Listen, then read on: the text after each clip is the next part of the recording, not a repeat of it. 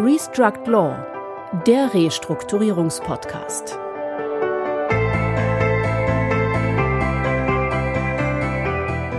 Herzlich willkommen, liebe Zuhörer und Zuhörer, zu unserem Podcast Restruct Law, der Restrukturierungspodcast. Mein Name ist Christian Heinze. Und ich bin Heiko Schäfer. Hallo. Wir sind heute in der Herzkammer der deutschen Demokratie, dem Deutschen Bundestag in Berlin und haben unmittelbar vor der finalen Abstimmung über das Sanierungsrechtsfortentwicklungsgesetz die Möglichkeit, die parlamentarische Seite des Gesetzgebungsverfahrens zu betrachten.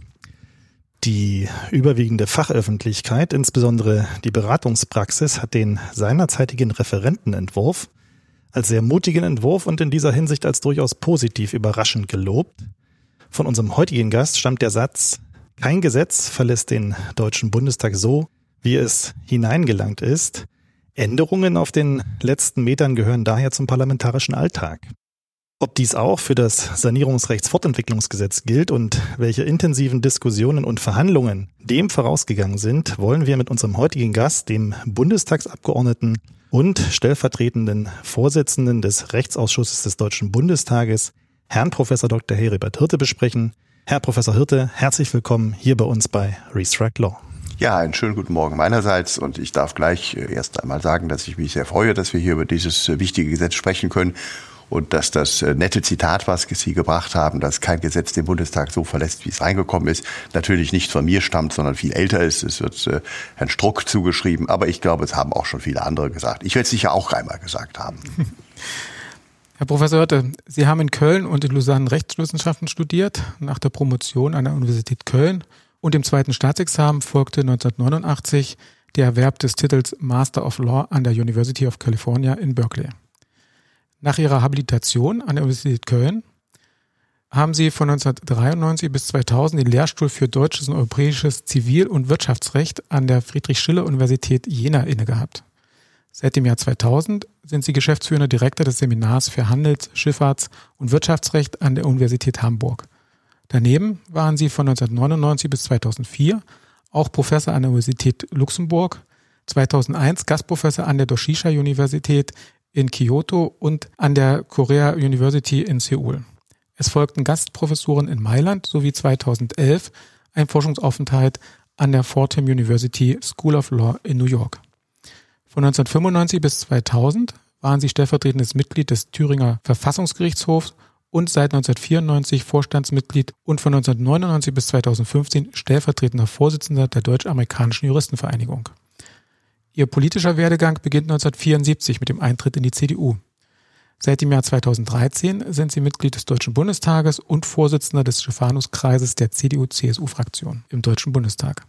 Als Berichterstatter für das Insolvenzrecht und als Mitglied und stellvertretender Vorsitzender des Rechtsausschusses und Vorsitzende des Unterausschusses für Europarecht sind Sie im Deutschen Bundestag und haben das Gesetzgebungsverfahren zum Sanierungsfortentwicklungsgesetz sehr eng begleitet.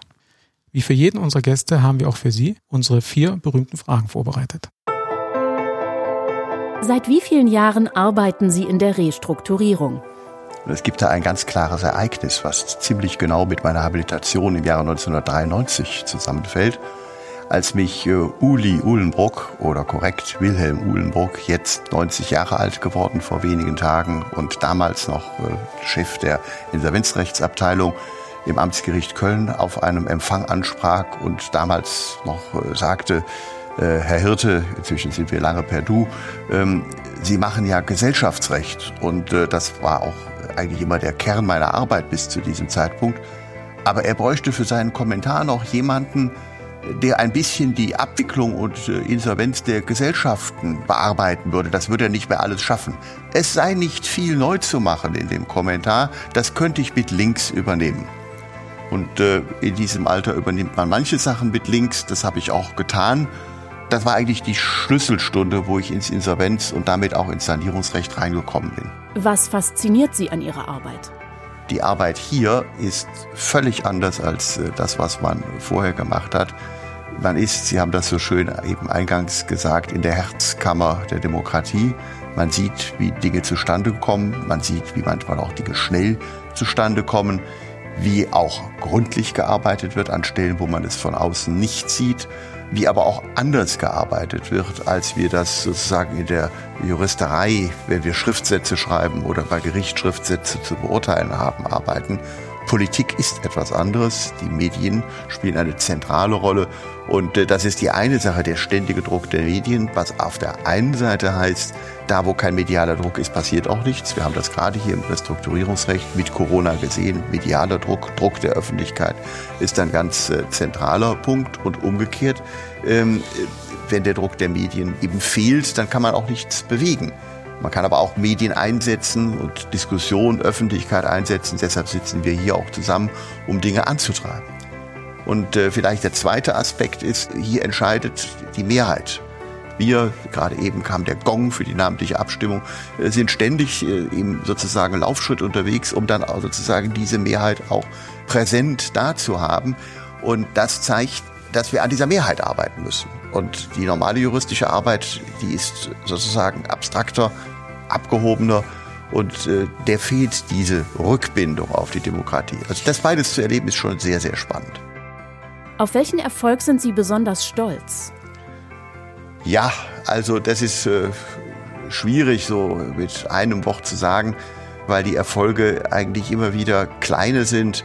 Ähm, und die Bundeskanzlerin hat uns mal gesagt, wenn Sie sich freuen über irgendeine Sache, denken Sie gleich daran, am nächsten Tag wird es dann gleich wieder negativ und es kommen die nächsten Angriffe. Aber wenn ich sagen würde, ein Punkt, wo ich äh, wirklich lange daran gearbeitet habe, weil es auch auf die Zeit vorher zurückgeht, das war die Diskussion, die sich dann im ARUG 2, im Aktionärsrechte-Richtliniengesetz äh, Nummer 2 umgesetzt hat, wo ich mich eingesetzt habe und das am Ende auch durchgesetzt habe, dass die Vorstandsvergütung offengelegt werden muss, auch gegenüber den Aktionären mit einer Kontrolle seitens der Aktionäre.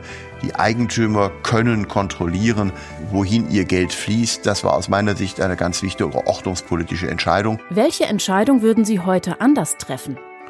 Das ist äh, eigentlich nicht so, dass ich eine Entscheidung anders äh, treffen würde. Ich bin von meinem Lebensweg durchaus überzeugt. Das Interessante ist eigentlich, dass ich da, da bin ich immer wieder auch zu befragt worden, ist das äh, ein Quereinstieg in die Politik. Und äh, dann sagten Fachleute, sogar Leute, die sich darüber auch wissenschaftlich äh, geäußert hatten, nee, nee, das ist eigentlich kein Quereinstieg in die Politik. Nein, das ist eine Rückkehr in die Politik. Denn äh, als ich äh, im Alter von 14, 16 Jahren in die Junge Union und dann später in die CDU eingetreten bin, habe ich natürlich auch da schon gewisse Erfahrungen mit dem Aufbau von Mehrheiten gemacht und äh, mit der Art und Weise, wie Politik äh, funktioniert. Damals auch Abgeordnete kennengelernt und man guckt sich das mit einer sozusagen gewissen nachdenklichen Brille an und stellt sich die Frage, könntest du das auch, wolltest du das auch? Und damals ist dann irgendwann die mit Überzeugung äh, getroffene Entscheidung gefallen. Nein, du brauchst erst eine vernünftige juristische oder berufliche Basis. Die habe ich dann gebaut. Das hat 20 oder 25 Jahre gedauert, dass ich dann den Schritt nochmal zurück in Anführungszeichen tun würde oder zurück ad fontes zu den Ursprüngen. Das äh, war nicht vorhersehbar. Ähm, aber dass ich irgendetwas jetzt bedauern würde von den beruflichen Entscheidungen, das kann ich so nicht sagen. Ja, Herr Professor Hirte, ist das Gesetz über den Stabilisierungs- und Restrukturierungsrahmen, nachdem ja nunmehr auch bekannt geworden ist, dass unter anderem die Regelungen zur Vertragsbeendigung gestrichen worden sind, kann man da sagen, als Tiger gestartet und im Rechtsausschuss als Bettvorleger gelandet? Nein, das kann man so sicher nicht sagen. Aber Sie sprechen natürlich das an, was Sie auch schon eingangs gesagt haben. Gesetze kommen aus dem Rechtsausschuss anders raus, als als sie reingekommen sind. Und ich habe mich natürlich lange mit dem Gesetz und auch der Vorgeschichte befasst. Wir haben als äh, Bundestagsfraktion über den Unterausschuss Europarecht, damals war ich Mitglied, wo ich heute Vorsitzender bin, auch schon den Prozess der Richtliniensetzung begleitet. Wir haben damals äh, dem Justizministerium Leitlinien mit auf den Weg gegeben. Und deshalb äh, waren viele Punkte schon in der Richtlinie drin oder auch mir bekannt, dass sie nicht drin sind. Insofern hatte das einen ersten Schritt. Und ein Punkt, der mir in diesem Zusammenhang sehr genau in Erinnerung geblieben ist, war, dass wir bei den Gesprächen, die wir auch in Brüssel damals geführt haben und wo wir auch mit dem Unterausschuss in Brüssel waren und auch mit den entsprechenden Verantwortlichen aus Kommission und Parlament gesprochen haben, dass wir äh, gesagt haben und ich auch persönlich wegen der beruflichen Erfahrung adressiert habe, einer der entscheidenden Punkte ist, ab wann liegt denn eigentlich drohende Zahlungsunfähigkeit vor? Das ist ja ein Punkt, den man theoretisch vielleicht gut definieren kann. wenn man viele Steuerberater und Wirtschaftsprüfer einschaltet, die allerdings nie zum gleichen Ergebnis kommen. Und wenn man an diesen unsicheren Punkt, ganz ähnlich wie in der Unternehmensbewertung, wie wir das im Gesellschaftsrecht kennen, beim Abfindungsangeboten etwa spielt das eine Rolle, wenn wir an diesen unsicheren Punkt extrem scharfe Rechtsfolgen anknüpft, dann hat man ein gewisses Problem. Und wenn dann gleichzeitig dieser unsichere Punkt in einem Schnellverfahren vom Amtsgericht, möglicherweise jetzt, wahrscheinlich jetzt vor mehr Amtsgerichten, als das ursprünglich vielleicht erwartet oder oft war, zu kontrollieren ist, da werden natürlich Eingriffe in Gläubigerrechte zu Zeiten und in einem Umfang vorgenommen, die nicht wirklich kalkulierbar sind. Und das war einer der Gründe, warum in der Sachverständigenanhörung erwartungsgemäß viele gesagt haben, diese Form der Vertragsbeendigung wird uns die Kreditierung, das haben die Geldkreditgeber gesagt, aber andere eben auch, andere Vertragspartner, die Kreditierung von Unternehmen erschweren. Wir müssen das letztlich einpreisen und damit wird es schwieriger. Dass dann in anderen Ländern solche Lösungen existieren, Vertragsbeendigungslösungen auch im Sanierungsrecht existieren, war mir, war uns durchaus bekannt. Aber wir müssen eben auch sehen, welche Risiken jetzt bei einem Verfahren, was wir sozusagen ganz schnell unter dem Druck, dass es noch bis zum 1. Januar im Bundesgesetzblatt steht, was wir in einem solchen Verfahren durchsetzen wollen, was wir da verantworten können und die Vorfeldwirkung, das wurde uns auch schon gesagt, dieses Gesetzentwurfs, die war doch erheblich. Und das hat uns dazu gebracht zu sagen, diese Regelung ist jedenfalls in der jetzigen Form aus unserer Sicht nicht überzeugend. Und äh, deshalb haben wir die Vertragsbeendigung rausgenommen und werden dann einmal sehen, wie das Gesetz äh, funktioniert. Ich bin immer offen, mir Dinge später anzusehen, aber ich äh, habe deshalb ja auch mal die gesamte Geschichte erzählt, was dahinter steht, letztlich die Bewertungsunsicherheiten und die dann auch bei großen Unternehmen, das war ja auch einer der Kritikpunkte, dass es in erster Linie ein Gesetz für Großunternehmen und für große Schuldner ist. Bei großen Unternehmen mit entsprechender Beratung stärker gestaltbar als bei kleinen Unternehmen. Das alles wäre bei der Vertragsbeendigung sozusagen in der Eskalation im Quadrat oben drauf gekommen. Ich höre so ein bisschen raus, dass ähm, die da angestoßene Diskussion jetzt auch durch diesen Vorschlag auch mit der Vertragsbeendigung noch nicht beendet ist. Es ist so ein bisschen knüpft das an Ihre Eingangsfrage an. Was ist der Unterschied zwischen Recht und Politik? Sie haben hier ständig Diskussionsprozesse und es gibt immer Entscheidungen, wo Sie sagen, das kann man so sehen, das muss man kann man anders sehen. Und Sie sehen, Sie wägen das für und wieder ab und Sie müssen dann an einem bestimmten Punkt eine Entscheidung treffen, wie Sie es machen. Und dass es äh, Gründe dafür und Gründe dagegen gibt, das sieht man ja schon daran, dass äh, das Justizministerium es im Regierungsentwurf drin hatte. Es ist ja nicht so, als ob es da nicht Gründe für gegeben hätte. Das haben wir schon auch gesehen. Aber aus unserer Sicht überwiegen die Gründe, es jetzt rauszunehmen. Und äh, das ist genau der Diskussionsprozess, den wir hier führen. Und äh, gerade in Corona-Zeiten, das war auch ein Punkt jetzt, weil wir noch ganz kurzfristige Änderungen des Gesetzes hatten, sieht man natürlich auch, wie schnell sich Rahmenbedingungen ändern und wie schnell auch Recht reagieren muss. Und äh, da sind wir schon in einer Weise gefordert, gerade im Insolvenz- und Sanierungsrecht, äh, wie man sich das so vorher nicht hätte vorstellen können. Das war der erste Rechtsbereich neben den ganzen Hilfspaketen auf der sozusagen Zuschuss auf der finanziellen Seite. Das war das erste Paket, was überhaupt im März in den Bundestag kam, durch die Aussetzung der Insolvenzantragspflicht. Und letztlich ist das ja auch der logische Zusammenhang, äh, an dem wir auch heute noch arbeiten. Wenn man nochmal so ein bisschen auf den politischen Rahmen oder die Gegebenheiten im Moment, auch die, die wirtschaftspolitischen Gegebenheiten auch schaut, ist das Gesetz vielleicht mit Erwartungen auch überlastet worden jetzt und äh, übermäßig aufgeladen worden? Ja, das hängt natürlich mit der Geschichte zusammen. Ich habe es ja gerade erzählt, als wir das damals äh, gemeinsam äh, in Brüssel beraten haben, äh, war von Corona noch keine Rede. Da war der Zusammenhang ein völlig anderer und in dem Zusammenhang steht es auch. Es ist ein Teil des Pakets der Kapitalmarktunion, die Stabilisierung von Unternehmen dient der Stabilisierung von Banken. Die Stabilisierung von Banken dient der Stabilisierung von Staaten und damit der Stabilisierung des Euro. Das ist der Zusammenhang, den man sehen muss. Das war das, was vor jetzt etwa vier Jahren in Brüssel Pate stand. Und natürlich war da ich sage auch verständlicherweise, das Großunternehmen, was schief liegt, im Vordergrund. Wir sehen jetzt, dass die kleinen und mittelständischen Unternehmen die Hauptbetroffenen sind. Und insofern hat sich der Fokus äh, deutlich verändert und natürlich auch die Antworten, die das Gesetz geben muss, haben sich verändert. Und äh, da müssen wir natürlich dann auch anders äh, darauf reagieren. Wenn Sie sagen, wir denken darüber nach, Wir haben uns das Gesetz an vielen Stellen angesehen. Es gab eine ganz lange Liste von Punkten, wo ich gesagt habe, da müssten wir noch mal genauer drüber nachdenken. Es war aber Einvernehmen darüber, dass wir das Ziel 1. Januar erreichen wollen.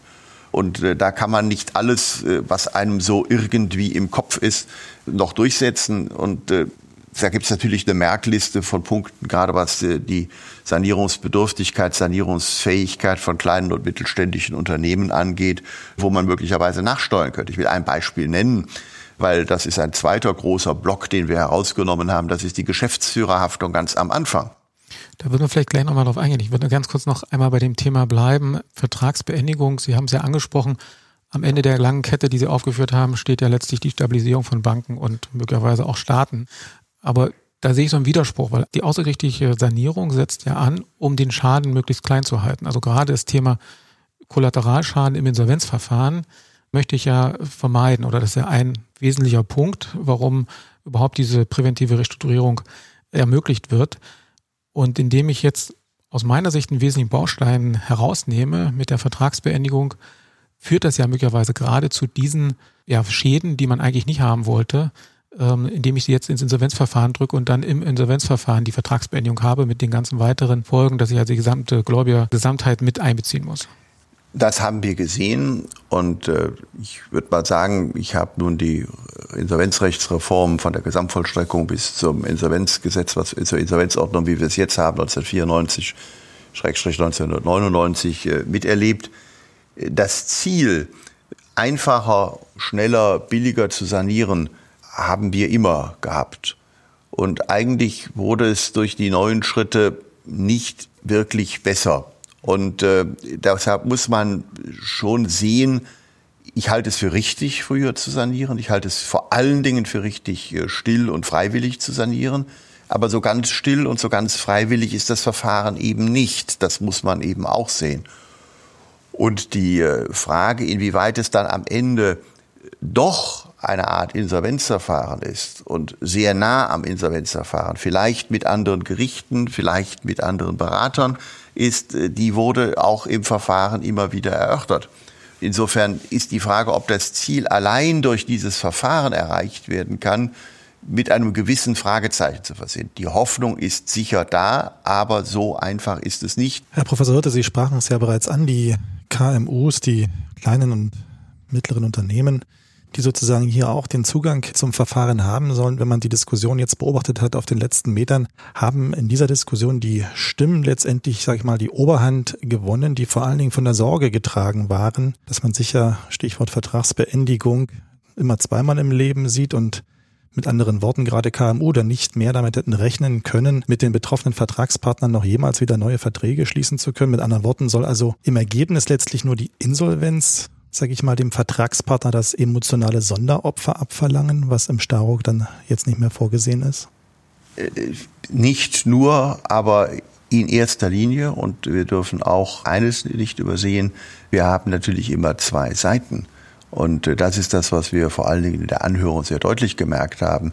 Das äh, vertragliche Opfer muss ja jemand bringen, der ein Opfer bringt. Das sind ja auch Unternehmen. Und wir hätten durch die jetzige Regelung, die ja sehr würde ich sagen, generös für die Schuldner gewesen wäre, hätten wir das äh, Risiko, den Schaden verlagert auf die Vertragsgegenseite. Und das sind dann möglicherweise kleinere und mittelständische Unternehmen. Insofern war diese Überlegung auch ein Punkt, der im Hintergrund gestanden hat. Und äh, wenn Sie wissen, wir werden ja auch die Klarstellung, würde ich es sagen, beschließen, wie wir mit äh, Immobilienmiet- und Pachtverträgen umgehen, was die Reduktion der Miete angeht. Da haben wir die gleiche Diskussion. Immer die Diskussion, wer trägt das Risiko? Sind es nur die Mieter oder sind es auch die Vermieter? Und diese Diskussion war bei der Vertragsbeendigung einer der Punkte, der äh, schon entscheidend eine Rolle gespielt hat. Es ist eben schon auch eine Verschiebung von Risiken. Es ist ja, Sanierung ist immer auf jemandes Kosten. Das ist ja nicht weg sozusagen, das Thema. Es ist nicht weg, genau. Sondern man verschiebt es nur woanders hin. Und die Frage ist, wie schnell Sie es verschieben und mit welchen Mitteln Sie es verschieben. Sie haben ein anderes Thema angesprochen schon, die Frage der Geschäftsführerhaftung im Zusammenhang mit dem Staruk. Die Regelung ist ja jetzt auch entfallen, wobei sie nicht ganz entfallen ist, sondern sie findet sich wieder. Gleichwohl könnte man den Eindruck gewinnen, dass sozusagen der Shift of Fiduciary Duties, der von der Richtlinie gefordert wurde, nicht mehr oder nicht mehr ganz so deutlich umgesetzt wurde.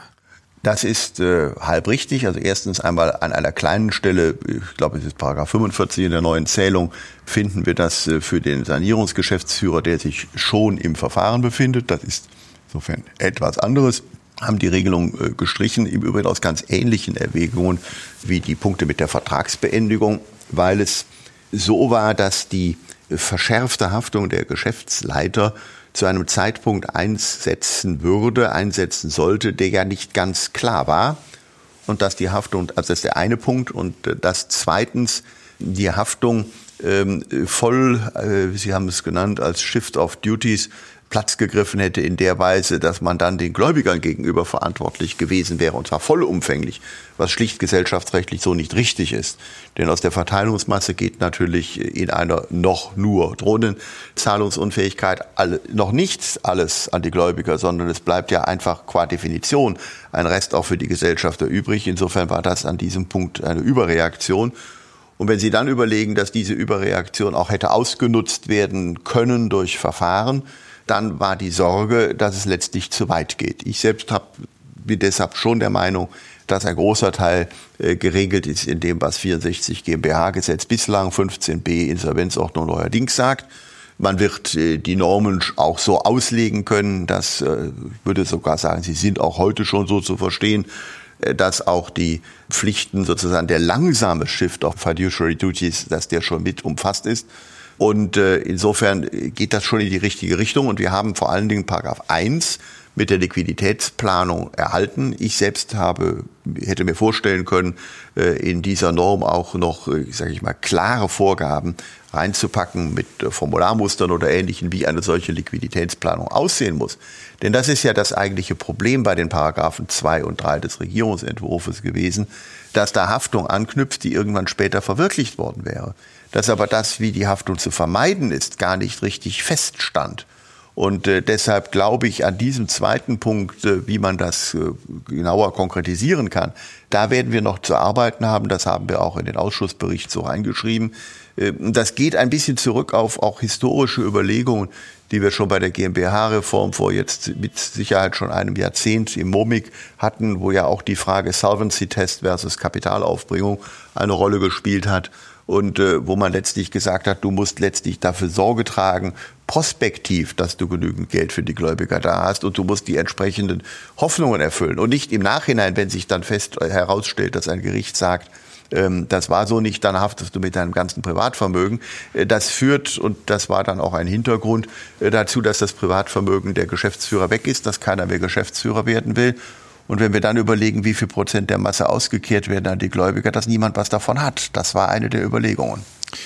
Herr Professor Hirte, Sie kennen die Diskussion, die ist äh, viele Jahre alt über das Problem der verspäteten Insolvenzantragstellung durch Geschäftsleiter und äh, wo viele gesagt haben, das war doch eigentlich jetzt die Gelegenheit, den Geschäftsleiter an die Hand zu nehmen und einem frühen Stadium, nämlich dem der drohenden Zahlungsunfähigkeit, dazu anzuhalten, Maßnahmen zu ergreifen.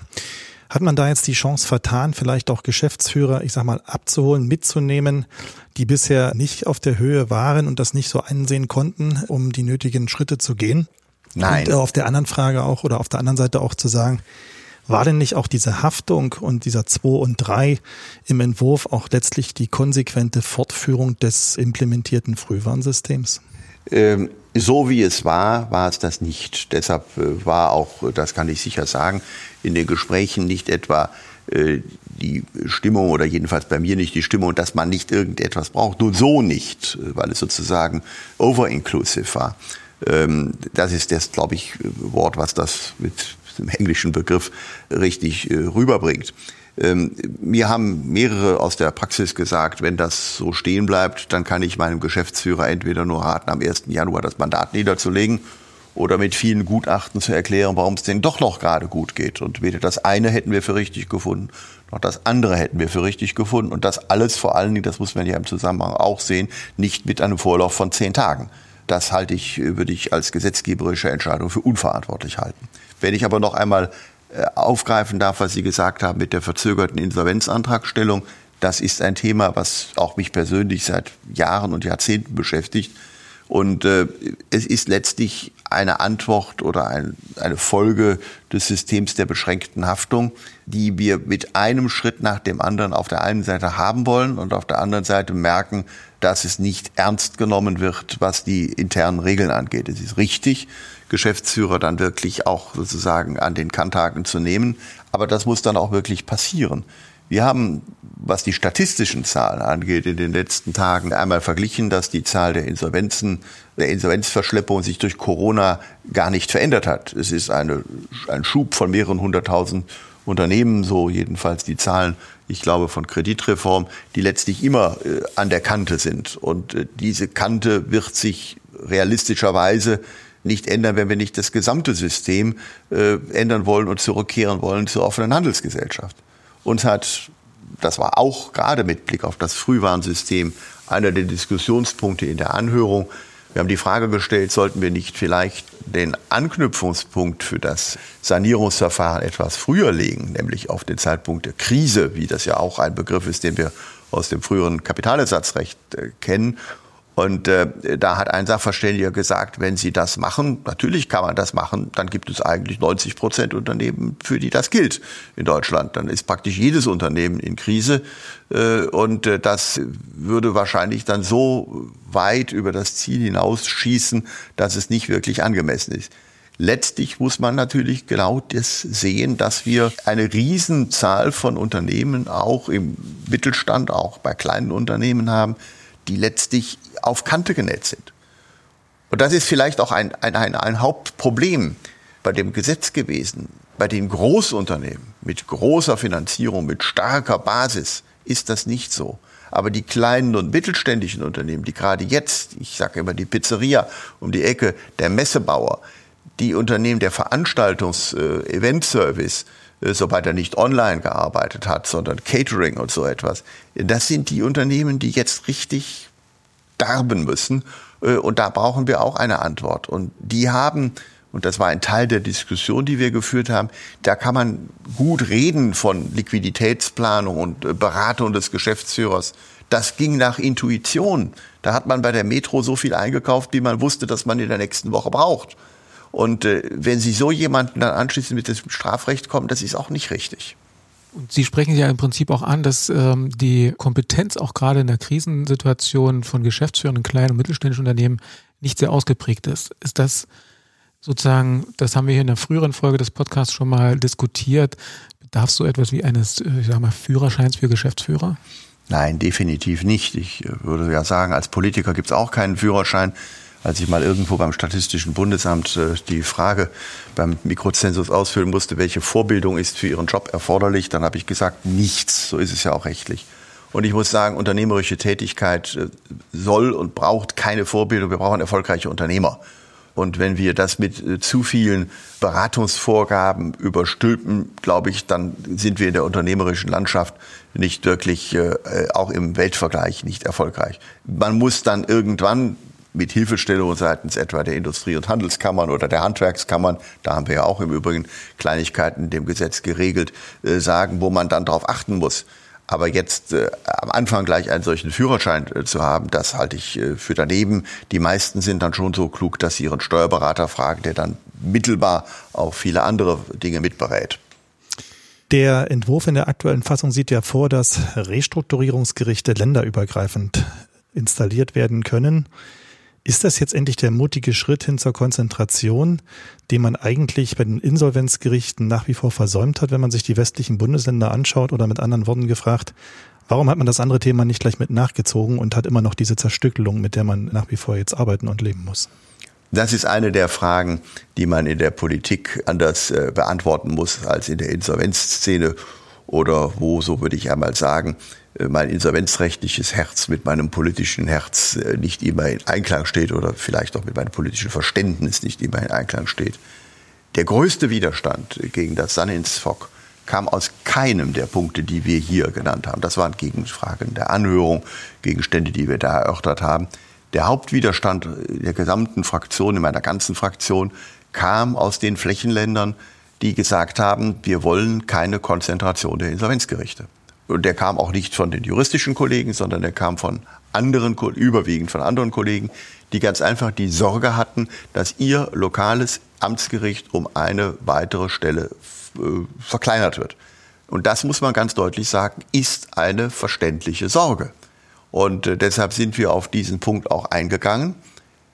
Ob sie rational begründbar ist, in Zeiten, wo wir überall Konzentrationen haben, ob man nicht abwägen müsste, Qualität, höhere Beratungskapazitäten gegen schlechtere Erreichbarkeit, ob im digitalen Zeitalter die schlechtere Erreichbarkeit wirklich eine Rolle spielt, da, das ist einer der Punkte, da kann man durchaus unterschiedlicher Meinung zu sein.